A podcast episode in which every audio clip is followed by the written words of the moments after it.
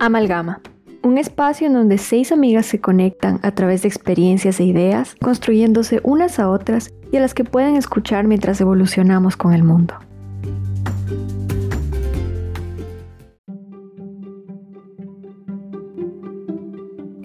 De hoy es muy especial porque desde el inicio de este proyecto como podcast hemos venido fomentando la importancia de gestionar nuestras emociones, de sanarnos como seres humanos para poder participar de una forma óptima en la cohesión social. Y hoy justamente hablaremos del arte como expresión natural del ser humano y cómo a partir de esta podemos sanar. Para esta ocasión nos acompaña Luisa Muñoz, psicóloga con énfasis en mercadeo de la Universidad de AFIT de Colombia, quien ha trabajado con personas con discapacidad cognitiva, población de la tercera edad y actualmente con niños de bajos recursos y problemáticas intrafamiliares. También se ha dedicado al arte desde temprana edad, especialmente en las artes escénicas, y por su gran pasión a ello se ha dado cuenta cómo el arte puede ser un instrumento de sanación y de terapia. Bienvenida, Luisa.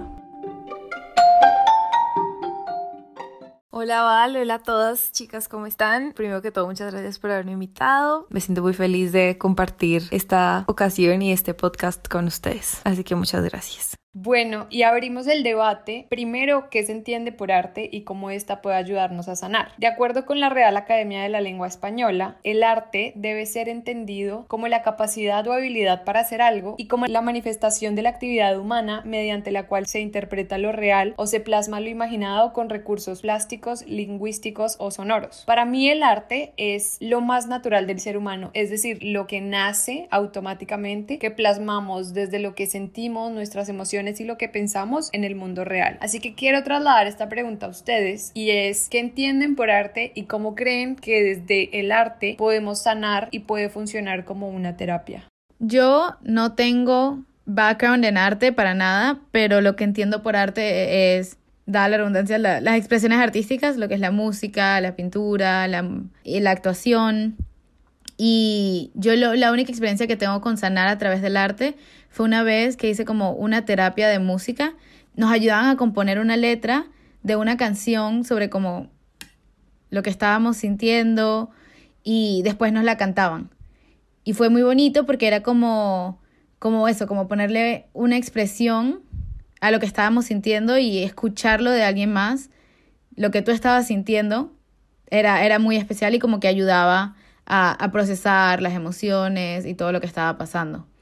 Pero de aparte de ahí no tengo background de, cómo ayuda realmente el arte con, con, procesar todo. A mí también me parece todo este tema del sanar con el arte bastante abstracto, ¿no? Porque mm, se me hace difícil, como soy una persona tan racional, se me hace difícil unir lo uno con lo otro, pero preferiría entender justamente por esa razón porque yo no lo he intentado, mis métodos de sanación o, la forma en la que yo quiero progresar o entenderme a mí misma, mis emociones, siempre ha sido a través de eh, soporte psicológico, entendiendo muy bien cómo funciona mi cerebro, qué es lo que ha pasado en mi vida, como un historial para yo entender por qué reacciono, pienso y actúo de la manera que hago hoy.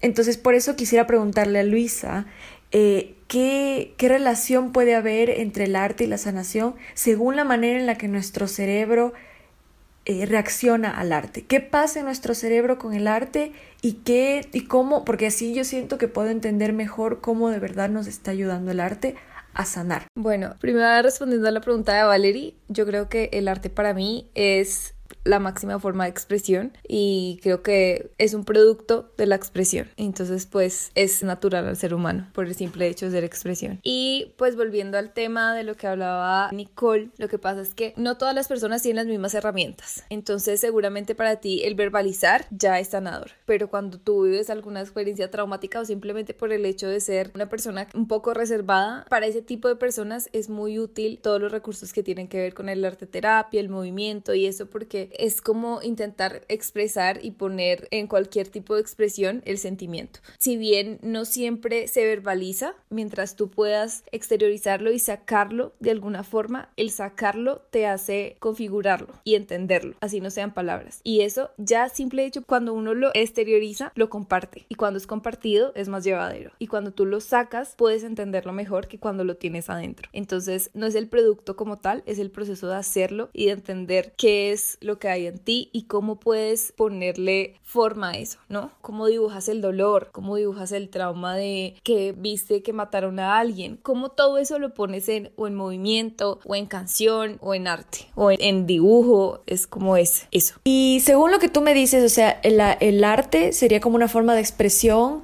para yo poder lidiar con todos estos problemas, para yo poder sacar y compartir lo que yo tengo adentro, ¿verdad? Como una forma de sanación.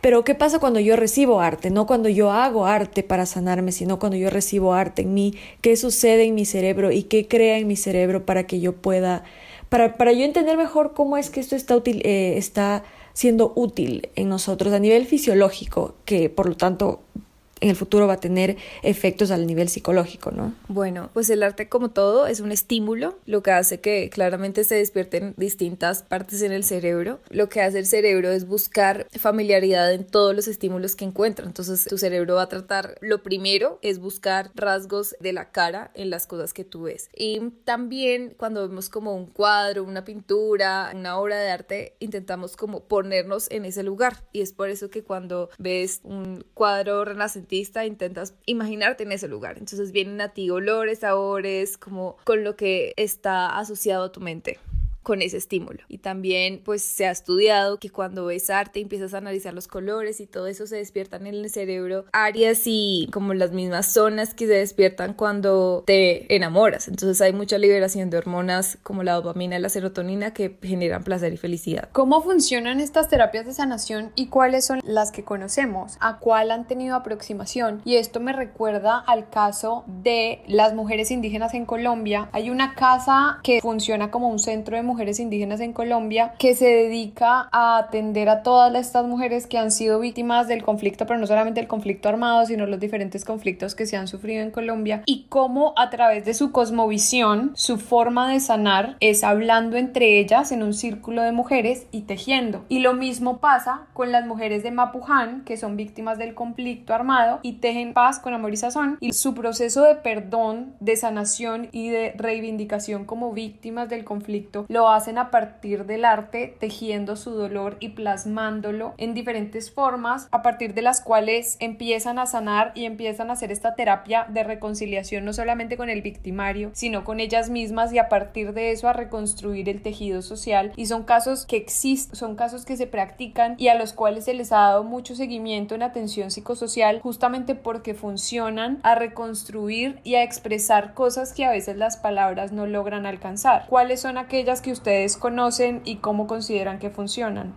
Bueno, ya que hablas de todo este caso, quisiera compartirles algo que vi precisamente hace algunos días de una psicóloga, pues como para contextualizar un poco el arte terapia, es algo que en general en el mundo está muy poco como estudiado científicamente, pero pues que ha ido tomando fuerza en los últimos años. Y en Colombia también está la organización de arte terapia y una de las psicólogas compartió esto, que hizo un trabajo con también las mujeres de Mampuján, hicieron también como unos bordados y una de ellas puso, está la foto de su bordado y ponen Tú lo sacas de allí y lo pones en segunda persona. Entonces ya no ves que eres tú. Ya tú lo puedes manipular. Lo puedes cortar con la tijera, lo puyas con los alfileres, lo puyas con la aguja, lo coses y lo vas sacando de ti. Y te va permitiendo hacer esa catarsis. Entonces, pues, arte terapias y el arte como forma de terapia hay muchas. Están las que son más enfocadas a este tipo de arte que es más de sentarse, pintar y está pues la que personalmente tengo más experiencia que es en todo lo que tiene que ver con el movimiento y pues se trata de encontrar lo que se le facilita y lo que es más cómodo para cada persona. Por ejemplo, tú, Nicole, claramente para ti sería mejor una terapia tradicional en la que tú te sientas a hablar, por lo que me decías, pero para este tipo de mujeres y personas que han vivido como hechos muy traumáticos, el arte terapia pues es una herramienta increíble porque no siempre estamos en capacidad de verbalizar, incluso cuando has vivido como situaciones así de mucha carga emocional, cuando aún no estás preparado para hablar de eso y te obligan a verbalizarlo, es más traumático para ti, porque tu cerebro no ha terminado de procesar la situación. Entonces, pues es una herramienta realmente increíble. Yo una vez estuve en un grupo de sanación,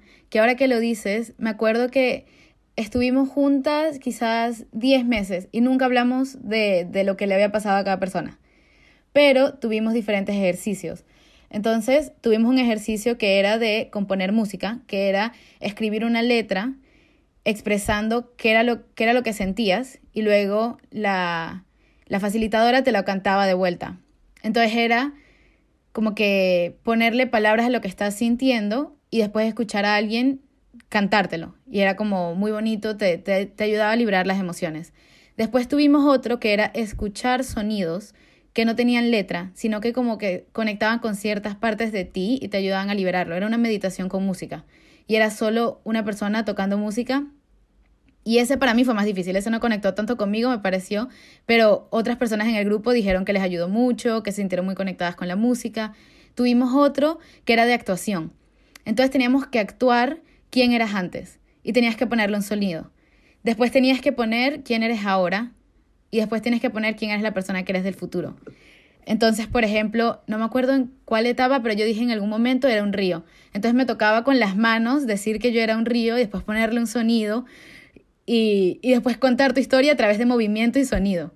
Sin contar nada de, de qué estaba sanando ni nada, simplemente con sonidos y movimientos, que fue muy interesante porque era como ponerle sonido y movimiento a tu historia y verlo de una manera más física, más que solo en tu cabeza y solo pensando. Y de último hicimos como uno con danza, que era hacer diferentes movimientos, que eran como liberadores y eran como conectando con tu cuerpo. Porque muchas veces cuando sentimos estas emociones, las tenemos en la cabeza, lo pensamos y el cuerpo se desconecta un poco. Entonces era conectar con el cuerpo, conectar con las emociones y la verdad que fue una experiencia muy interesante. Total, y lo que tú dices es súper importante, liberador, es catártico, esa liberación de energía que si bien lo verbal y lo oral te lo permite, pero uno nunca es tan honesto en lo verbal como es en el arte, porque no hay reglas y no te sientes juzgado. Y finalmente no estás haciendo un producto, no estás asistiendo a una clase de arte donde te van a decir, sí, este bodegón está tal vez esta pera tiene que ser un poco más, no, sino que simplemente es y estás siendo a través del arte, hacer para hacer. Algo que me gusta mucho que, que me estoy dando cuenta de esta conversación es que hay que celebrar mucho la individualidad y eso es algo que siempre intentamos hacer aquí, ¿no? Por eso se llama diversas perspectivas, porque justamente lo que tú me comentabas, Luis, a mí me sirve la, la psicoterapia tradicional en la que solamente tengo que verbalizar y bueno, tiene sentido para mí porque yo soy una persona que siempre me considero como, no, no, no siempre, pero me considero como una persona que tiene el don de la palabra, que, que sabe expresarse muy bien a través de las palabras. Eh, una vez hice una, ahora que Clau estaba comentando sus experiencias, eh, yo formaba parte del grupo de logística y de un, de un proyecto que hacían para medir conflictos, para tratar conflictos del Medio Oriente y de los Balcanes en Europa y cosas así. Entonces yo no hacía nada más que formar parte de lo que hacía la logística y tal. Pero las personas que trabajan ahí me incluyeron para hacer un poco de trabajo en este estilo de, de expresión artística y todo. Y se ponían a bailar con una música que representaba los diferentes elementos, el aire, el agua, el fuego. Y la verdad que yo me sentía cucaracha. O sea, yo decía, ¿cómo hago esto? Se me hacía imposible formar parte y expresarme de modo. Poco después pasamos a una meditación tipo mindfulness en donde, sabes, repasas cada parte de tu cuerpo, le agradeces a las partes. Y para mí eso fue, como tú dices, liberador, catárquico. Y cuando me pidieron experiencias al, al respecto, yo dije, la verdad, no, no puedo expresar lo que yo sentí cuando bailaba porque simplemente no me sentí parte del grupo, no sentí que hacía nada conmigo ahí, pero al momento de pasar a la meditación fue otra historia.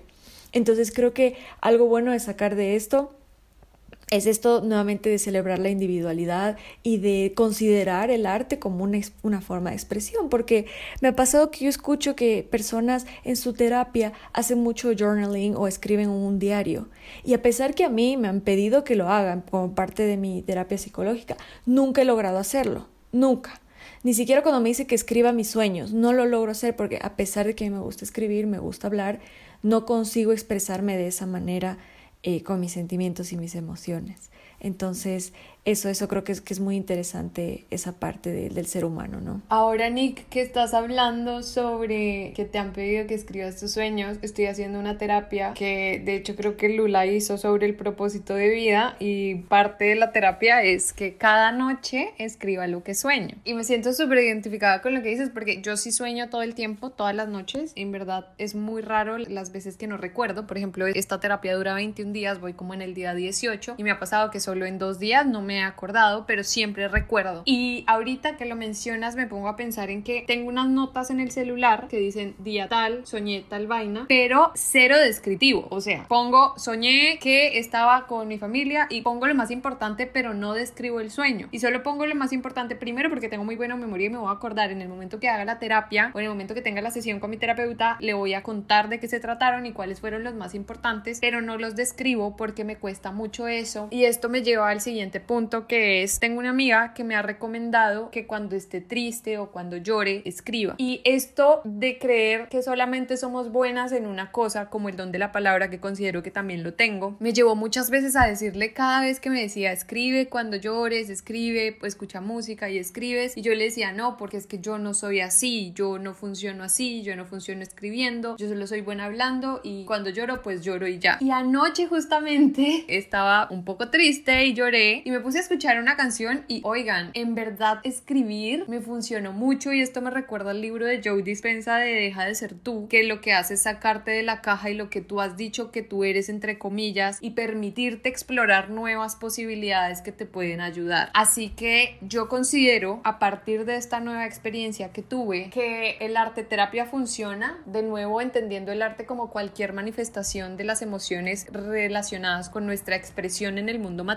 escribir, dibujar, pintar, lo que sea, o sea, en verdad cualquier cosa. Y esto que es un campo absolutamente nuevo para mí, lo de escribir, considero que sí me funciona y les quería preguntar cuáles consideran que es lo que eventualmente les serviría o funcionaría a cada una. Bueno, personalmente he tenido varias experiencias porque pues a mí el arte me ha apasionado toda la vida y también he estado, he tenido como la oportunidad de explorar distintos tipos de arte, ¿no? Entonces he hecho cerámica, pintura, plastilina y pues lo que a mí más me mueve que es todo lo del movimiento, el teatro, la música. Entonces yo creo que me han servido como en distintos momentos. Yo creo que el movimiento, la danza, es como el momento en el que yo estoy más conectada conmigo y como donde puedo tener más atención plena y estoy como mi conciencia está realmente en lo que está. Porque a mí me cuesta muchísimo concentrarme así totalmente, así sea viendo una serie, estando sentada, me cuesta. Yo tengo que estar moviéndome, haciendo algo. Si estoy viendo una serie, que esté pintando acá para de verdad tener atención plena y si no tengo que retrasarla mil veces. Entonces creo que sí. Eh, en, cuando estoy danzando, cuando estoy creando, cuando me estoy moviendo, es cuando más conectada me siento, más alineada. Pero también disfruto mucho y eso me ayuda como a, sacar el sentimiento totalmente, escribir. Y yo sí lo hago mucho, sobre todo cuando estoy triste, más que cuando es una emoción positiva, me funciona muchísimo. Y pues el pintar creo que es una herramienta increíble también, sobre todo ahora que está todo este boom de los mandalas. A mí me parece que eso como para estabilizarse, el pintar es increíble. Me parece que es de verdad una herramienta fantástica que te permite visualizar y poner en color tus sentimientos y emociones y así tu cerebro la puede digerir y asimilar mejor. Ahora hablando, eh, estaba pensando que a mí me gusta abordar. Yo empecé a abordar ahora en cuarentena y nunca lo había pensado como método de sanación, como que quizás me ayudaba porque estas experiencias que yo había tenido eran guiadas, era una persona diciéndote qué hacer, cómo pensar, más o menos cómo relacionarte con, con el arte que estabas creando. Pero ahora que lo pienso, creo que, que, el bordado se ha vuelto una forma de sanación para mí, porque estás concentrado, estás en un momento y puedes estar pensando y como que ir procesando las emociones o los pensamientos que tienes, pero estás haciendo algo mecánico.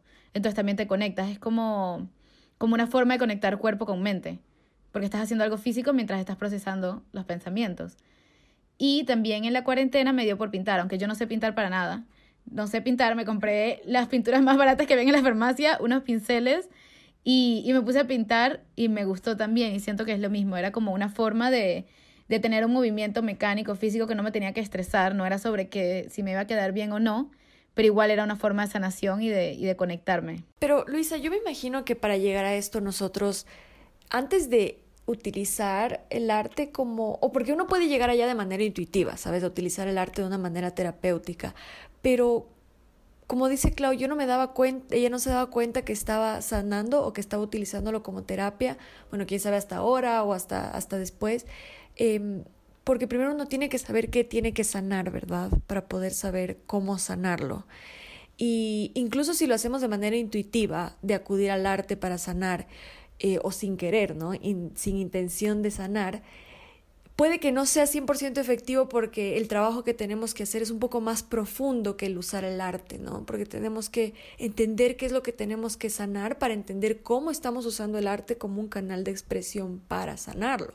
A mí me gusta pintar, aunque ya he dicho que soy una persona mucho más de, de, palabras y todo, pero yo sé que lo que yo quiero sanar, porque he entendido con mi proceso qué es lo que quiero sanar, me sirve de otra manera. Y pintar no es algo a lo que acudo para esa misma razón. No digo que no funcione, sino que digo que es algo un poco más complejo, ¿no? Porque el, la, la, capacidad de hacer arte la tenemos todos, pero la capacidad de usar el arte de una manera efectiva para usarlo como terapia, no. Y me imagino que ahí es donde viene el trabajo de personas como tú, profesionales que pueden guiar en ese proceso. Sí, y es súper importante lo que dices porque precisamente si tú te metes a la web oficial de todo lo que es arte terapia, está especificado eso, ¿no? Que no es que soy artista y me voy a meter a que la gente se haga arte terapia conmigo porque eres artista y tú sabes la técnica, pero realmente el que tiene que hacer esto es un psicólogo, o sea, no siendo que un artista no, pero que tenga las herramientas que se necesitan para poder guiar una terapia. Si bien en el arte terapia, en la danza terapia, musicoterapia, no tienes que hacer una pieza técnica que esté bien. Primero, pues el arte no se califica en que esté bien o mal, sino que es arte. El que va a guiar es el terapeuta, precisamente por todo lo que dice. A identificar, a asimilar, a analizar, todo esto es el terapeuta. Entonces, tal vez una persona que no cuente con herramientas te pueda ayudar, pero siento que no puede estar preparada para todo lo que puede salir a partir de eso, ¿no? Porque hay, hay cosas muy fuertes y hay cosas que están muy cargadas de emoción y de dolor que seguramente no todo el mundo sabe cómo lidiar con eso. Entonces sí es importante que haya una formación y que haya alguien que dirija la terapia para que no sea en vano, porque obviamente si tú no tienes ningún trauma, si no estás en estrés postraumático, si no tienes alguna enfermedad psiquiátrica, lo que va a hacer el arte es terapia, sí, de desestrés, para hacer mindfulness, para estar alineada conmigo, para dejar que la emoción pase más rápidamente, pero no para hacer ese proceso de sanación así orientado a la terapia. Y yo decía justamente esto porque recordé, como te dije, que me gusta pintar. Una vez en el colegio nos, nos pidieron que dibujemos algo y bueno, yo dibujé por la obligación que era, ¿no? No porque me moría de ganas de hacerlo. Y ni siquiera recuerdo en qué momento de mi vida estaba ni qué estaba pasando en mí, pero recuerdo muy bien que mi profesor de arte vio el árbol solitario que yo dibujé. Y yo lo digo solitario ahora porque eso fue lo que dijo. Me dijo, wow, esta imagen expresa tanta tristeza y está tan solo. Y yo, o sea, una chica de 14 años dio ni idea de lo que él me estaba hablando. Entonces yo digo, ¿quién sabe pasa eso, no? De que no hay esa conexión a pesar de que yo estoy expresando algo de una manera, in, o sea, sin intención de hacerlo, lo expreso porque es parte del ser humano, es natural. Y alguien más tiene la capacidad de verlo y yo no. Y como él obviamente era un profesor de arte y no un psicólogo o una persona especialista en arte terapia, la, él no sabía tal vez cómo llegar a mí, o aparte no era el, no era el objetivo de, la clase de arte, ¿no? Pero a, a eso es a lo que yo me voy. ¿Quién sabe? Personas que acuden a esta forma como una parte de sanación de manera individual y sin guía profesional pueden terminar en este hueco, ¿no? Eh, que yo terminé de manera inintencional, ¿no? Y es que ahí lo que tú dices es súper importante porque ahora pues el arte terapia está más inclinada hacia lo que es psicología transpersonal, pero inició con todo lo que tiene que ver con el psicoanálisis porque precisamente cuando tú haces arte y te estás expresando esa barrera que hay en el subconsciente y el inconsciente para pasar al consciente se empieza a dormir, empiezan a salir todas esas cosas que tú tienes en tu interior que no has podido exteriorizar. Por eso es que a partir del arte hay muchos elementos que tal vez en la oralidad no salen porque estás más alerta de lo que estás diciendo. Entonces es increíble también por eso. ¿Considerarías los sueños como una expresión artística del cerebro? Wow. Yo creo que como es algo, un producto expresivo, yo creo que sí tendría que ver con el arte, que tendría que ver todo con el arte. Totalmente, sí, solo que pues es algo mucho más, tal vez en el arte hay más fantasía que en los sueños, porque en los sueños siempre hay algo que es verdad, solamente que se disfraza de fantasía, pero yo creo que sí tiene que ver todo con el arte.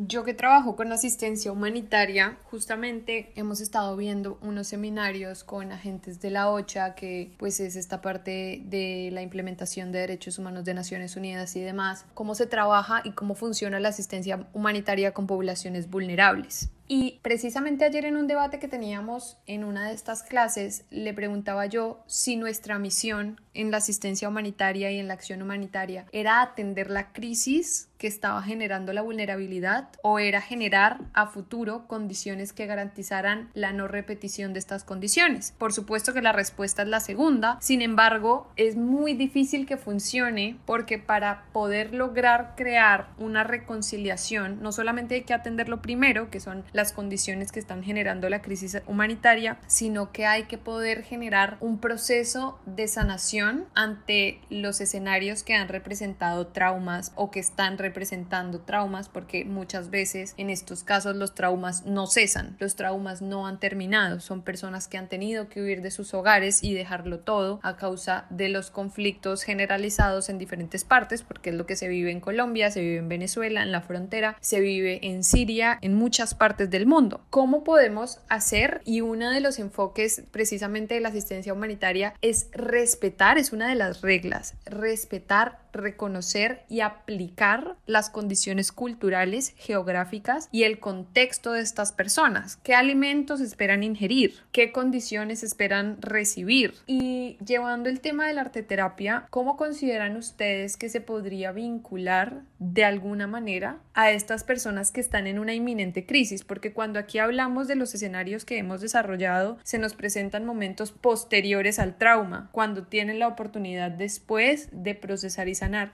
Pero desde su perspectiva, ¿cuál consideran ustedes que pueden ser los elementos que se puedan introducir a las personas donde el trauma aún no cesa, donde el problema continúa de una u otra forma latente? Bueno, para nosotros es mucho más fácil hablarlo porque estamos desde una posición de privilegio y por eso cuando hablamos de esto hablamos más como de pintar mandalas y, estar conectado y todo este rollo, pero si bien acá estamos hablando de una urgencia que hay que atender. Entonces, no es que la función de la arte terapia no sea todo lo que hemos hablado, pero yo creo que la función principal es atender todo esto y atender el trauma y creo que es más efectivo cuando es en estos casos que el hablar puede ser traumático, que la oralidad puede ser traumática y que la gente las personas que están siendo atendidas sienten que hablar es un riesgo, en cambio el arte no, y les da ese lugar de seguridad, ¿no? Y el movimiento es también seguro, entonces yo creo que es ideal para ese tipo de poblaciones. Lo que me recuerda la pregunta es, me acordé de la trata de esclavos, que muchas de las